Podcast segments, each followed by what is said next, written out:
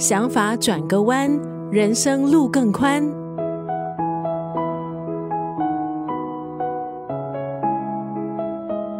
每个人都习惯以最舒适的方式思考，不愿意怀疑或是挑战自我，因为质疑会让世界变得难以预测，甚至威胁到自我认同。于是，我们的成见不断延伸，聪明变成了盲点。因为害怕改变，顺思维也让我们自我设限。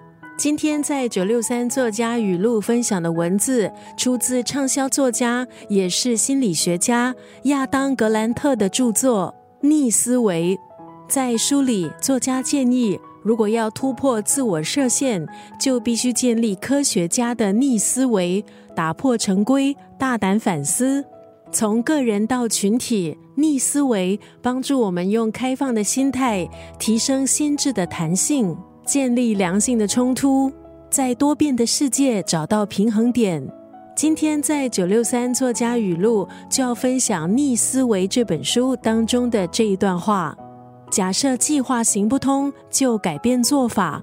反转危机的解答并不一定在前方，而在你的每一个想不到里。